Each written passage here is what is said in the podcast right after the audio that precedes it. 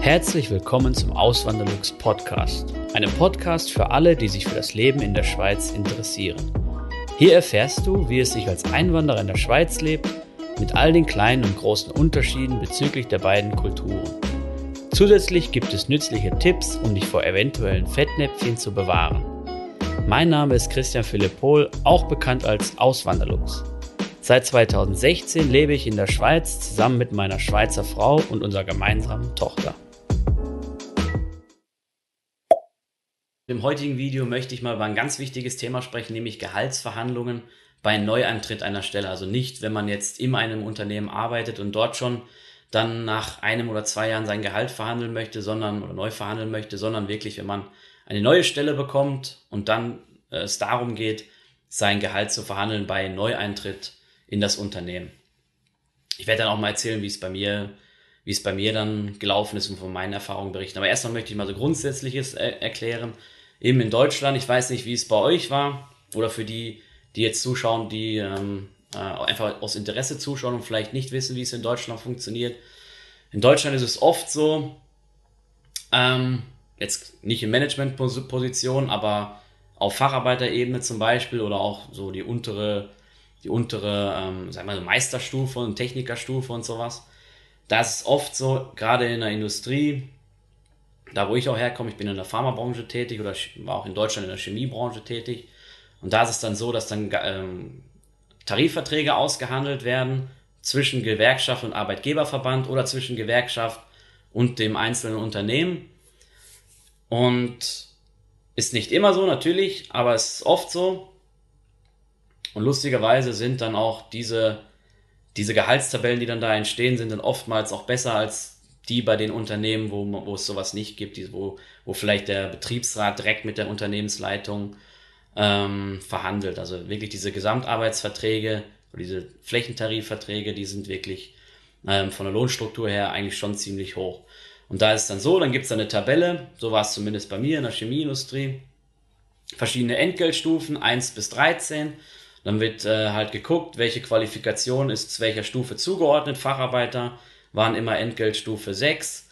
Ähm, so Ungelernte waren E4 oder E3, also Ent Entgeltgruppe 4 oder Entgeltgruppe 3. Wir haben immer einfach E gesagt als Abkürzung. Und Meister war dann so ab Entgeltgruppe 9 bis Entgeltgruppe 13. Ähm, Vorarbeiter war so, oder Teamleiter waren, war eh äh, Entgeltgruppe 7, Entgeltgruppe 8 so. Und diese Entgeltgruppen, die waren dann nochmal eingeteilt in verschiedenen Stufen, nämlich nach Erfahrungsstufen. Da war dann die Erfahrungsstufe 0, man hat 0 Jahre in dieser ähm, Entgeltgruppe gearbeitet, man, dann gab es die 2, 4, 6. Also nach, nach sechs Jahren in dieser Gruppe war man in der höchsten Stufe und hat dann nur noch diese, also da hätte man höchstens noch steigen können, wenn dann die Gewerkschaft wieder eine, eine Lohnerhöhung aushandelt für die verschiedenen Entgeltgruppen oder wenn man halt die Entgeltgruppe wechselt. Das wäre dann möglich gewesen. Aber anders, wenn man jetzt, man hätte nicht sagen können, ja, ich bin ja jetzt schon 20 Jahre hier und will jetzt deswegen einen höheren, ähm, also 20 Jahre in dieser Funktion, habe auch dementsprechend Erfahrung. Da wäre man nicht mehr im Lohn gestiegen, sondern man hätte sagen müssen, ja, ich möchte ähm, Teamleiter werden und dann hätte der Chef sagen können oder die, die HR, ja, okay, ähm, ihr seid, ähm, das, eben das, das ist so, okay, wir, wir stufen dich mal eine Stufe höher. Aber das eben ist nicht die Regel, das war eher die Ausnahme. Das heißt, da ist da nicht viel Spielraum drin. Oftmals weiß man, wenn man in ein Unternehmen geht und man hört dann, ja, das, das ist an einen Tarifvertrag gebunden, dann okay, dann weiß man, ja, E6, die und die Stufe, da bin ich halt, das kriege ich, fertig, dann braucht man, da wird gar nicht groß verhandelt, da wird halt, ähm, oder weiß man schon im Vorhinein, was man dann verdient. Und man weiß auch, was die ganzen anderen Kollegen verdienen. Also so war es in Deutschland bei mir. Ich wusste, was jeder meiner Kollegen verdient, was der, was der Meister verdient, was der oder der Schichtführer verdient oder was der äh, Industriemechaniker verdient oder Elektriker. Klar, ab einer gewissen Stufe, so ab Produktionsleiter und so, das war außertariflich, da wusste ich dann nicht mehr, oder wussten wir alle nicht, was die, was die verdienen. Nur die aus dem Betriebsrat, die haben nämlich Einsicht haben können, die wussten aus dem, also wenn man im Betriebsrat ist in Deutschland, dann kann man sehen, wer was verdient. Also vom ganz kleinen bis nach ganz oben. Okay, aber jetzt kommen wir dann mal ähm, zu, der, zu der Gehaltsverhandlung in der Schweiz, was eigentlich das Thema hier ist. Ist natürlich ein ganz schwieriges Thema. Worauf muss man da achten? Ganz wichtig ist, diesen Punkt erst ansprechen, wenn man im Gespräch, im, im Vorstellungsgespräch gefragt wird. Nicht von sich aus irgendwie sagen, ja, ich will den und den Lohn haben oder kommen wir jetzt mal zum Lohn. Das äh, würde ich nicht machen, das ist taktisch unklug. Aber wenn man nachgefragt wird, auf jeden Fall nicht rumdrucksen oder so, sondern wirklich das sagen, was man haben möchte. Ähm, man ist auch im Vorteil, wenn man dann direkt die Zahlen nennt. Weil wenn ich jetzt, wenn man sich mal vorstellt, nehmen wir mal an, jeder oder allgemein ist bekannt, die und die Stelle bringt jetzt einen Lohn von 5000 Franken im Monat. So, das weiß der, das weiß die, das Unternehmen, das weiß der potenzielle neue Mitarbeiter, das wissen jetzt alle irgendwie so. Und wenn jetzt dann der, das Unternehmen, der Unternehmer sagt, so, er haut jetzt direkt eine Zahl raus, er sagt, so, ja, wir können ihn nicht mehr als 4000 zahlen oder ich, ich zahle ihm 4000, dann ist man natürlich in einer schwächeren Position, weil 4000 zu 5000 ist eine Riesenspanne. Und dann da hinzukommen ist natürlich dann ähm, schwieriger, als wenn jetzt der, als wenn man jetzt gesagt hätte, als wenn man mit der Zahl reingegangen wäre, ja, ich brauche 6000, oder? Dann, ähm, also ich hoffe, ihr versteht, was ich meine. Ähm, ich werde nochmal ein Video verlinken, wo das auch dann vielleicht einen Ticken, wo er es vielleicht einen Ticken besser rüberbringen kann. Das werde ich da unten in die Videobeschreibung reinpacken, aber eben das ist halt wichtig, dass es wirklich, dass man eine Zahl nennt und daran, daran wird dann aufgehangen, weil dann ist, dann ist die nächste Zahl, wenn man die zu weit entfernt dann nimmt, dann ist es unrealistisch, oder? Das heißt, der, der als erstes die Zahl nennt, ist eigentlich in einer besseren Position. Natürlich, das ist dann das Schwierige. Wie hoch setzt man die Zahl an? Wenn man die jetzt zu hoch nennt, dann äh, ist natürlich schlecht, dann, dann stößt man dem das Unternehmen wahrscheinlich vor den Kopf und dann wird gesagt, ja, was ist mit dem los? Der kennt sich ja gar nicht aus oder der will pokern oder der will, ähm, der, der, der ist arrogant, der meint, der wäre der Allerbeste oder so. Das ist natürlich schwierig. Andererseits, wenn die Zahl, man will sich ja eh, man will das möglichst höchste, jetzt geht der Akku leer. Dann machen wir hier einen Cut. So, jetzt habe ich den Akku gewechselt, jetzt geht's weiter. Wo war ich stehen geblieben? Zuerst ganz wichtig, zuerst die Zahlen nennen, wenn man es, also wenn man natürlich, wenn das Unternehmen, einem zuvorkommt, dann hat man Pech.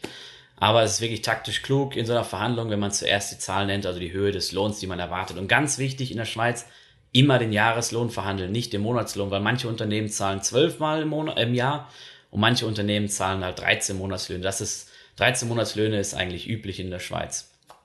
deswegen ist es wichtig, nicht den Monatslohn zu verhandeln, sondern den Jahreslohn. Und eben ganz wichtig, dann den Lohn. Ich habe jetzt gleich schon, wie oft habe ich es jetzt gesagt? Also eben, das ist wichtig, dass man das zuerst sagt. Aber erst natürlich, wenn man gefragt wird im Gespräch. Es kann sein, dass es im Bewerbungsgespräch passiert. Kann aber auch sein, dass man dann, dass der Prozess dann weitergeht, weitergeht. Man kriegt irgendwann die Zusage und erst dann kriegt man den Lohn genannt.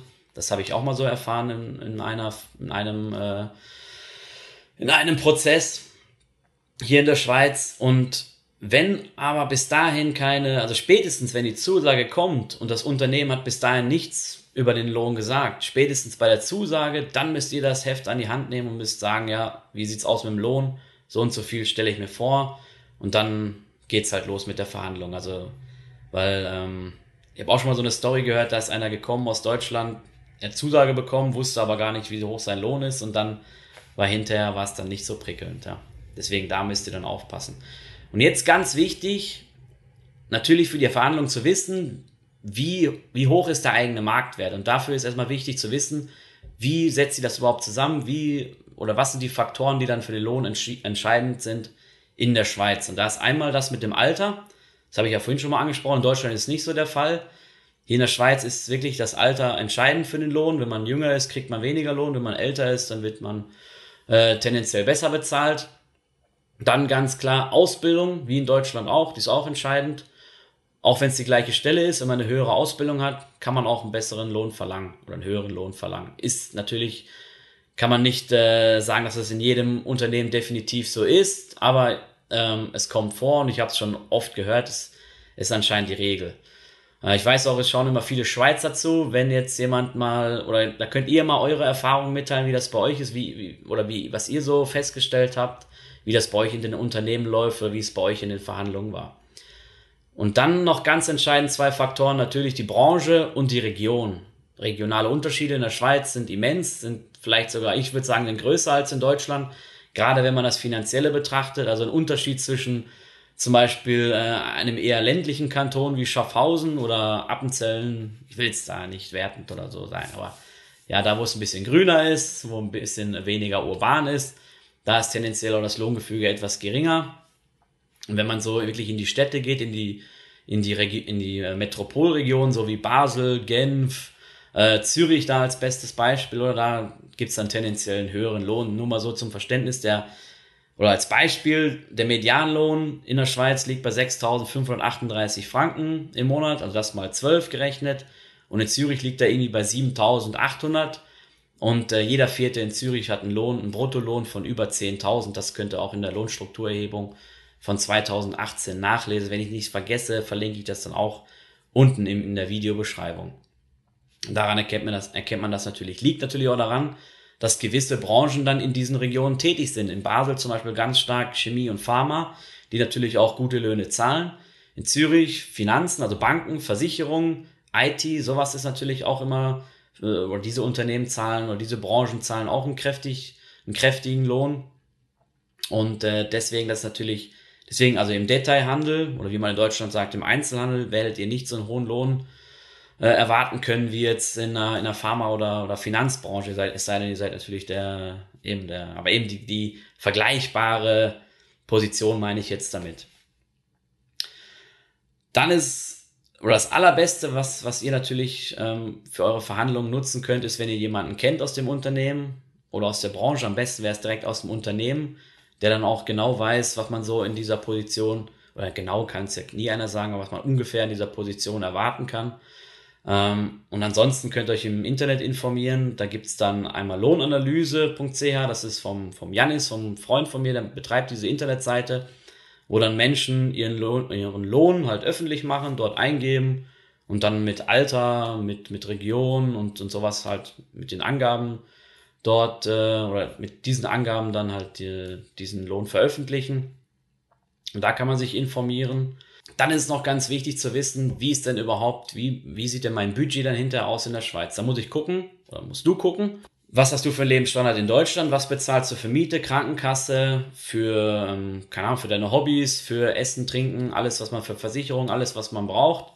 Und dann musst du schauen, was das hier in der Schweiz kostet. Und da gibt's auch bei meinem, äh, meinem Freund, dem Janis, der hat auch noch eine zweite Internetseite, er hat mehrere Internetseiten, aber das ist dann die zweite, lohncomputer.ch.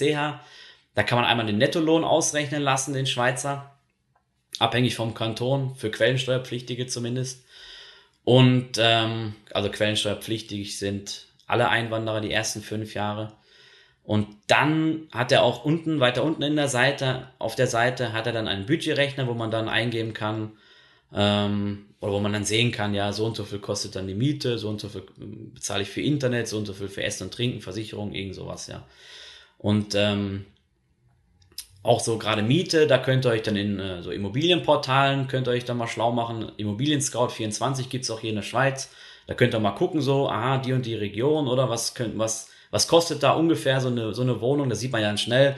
Kostet eine zweieinhalb Zimmer Wohnung 1000 Franken Miete oder kostet sie 3000 Franken Miete? Wenn du so Zürich Stadt guckst, dann wird eine zweieinhalb Zimmer Wohnung wahrscheinlich eher zwei, zweieinhalbtausend und in Schaffhausen eher so 1000, 1500 kosten.